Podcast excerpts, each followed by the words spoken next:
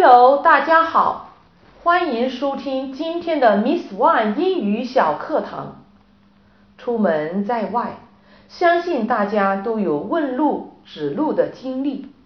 接下来，Miss One 把自己的经历用小对话的形式展示出来，供大家用英语问路的时候参考。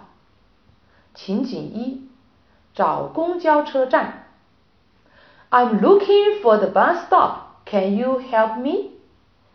I'm looking for the bus stop. Can you help me? 我在找公交车站，您能帮我吗？Look for, look for 词组，寻找。Bus stop, bus stop 词组，公交车站。Sure, it's right down this way. Sure, it's right down this way. 好的，沿着这条路走下去就行了。情景二，找停车场。Excuse me, where is the cheapest parking around here? Excuse me, where is the cheapest parking around here? 请问，这附近最便宜的停车场在哪里 ？cheapest cheapest 形容词最高级、最便宜的。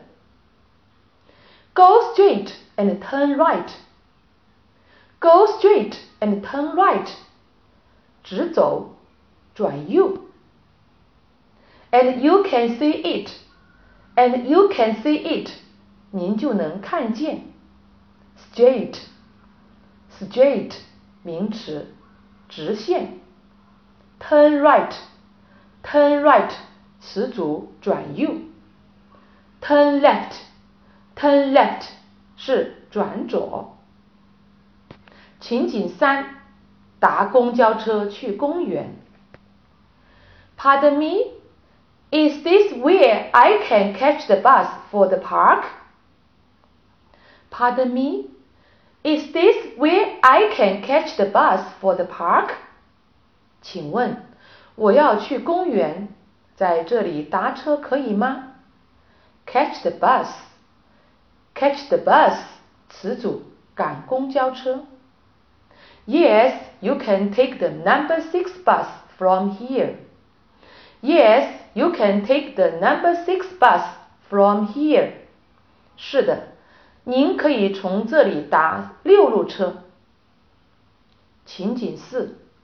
找加油站。Excuse me, could you tell me the way to the nearest gas station? Excuse me, could you tell me the way to the nearest gas station? 打扰了，您能告诉我最近的加油站在哪里吗？Nearest, nearest 形容词最高级。 最近的 gas station gas station 词组加油站。Go along this way to the traffic light. Go along this way to the traffic light. 沿着这条路走到交通灯那里。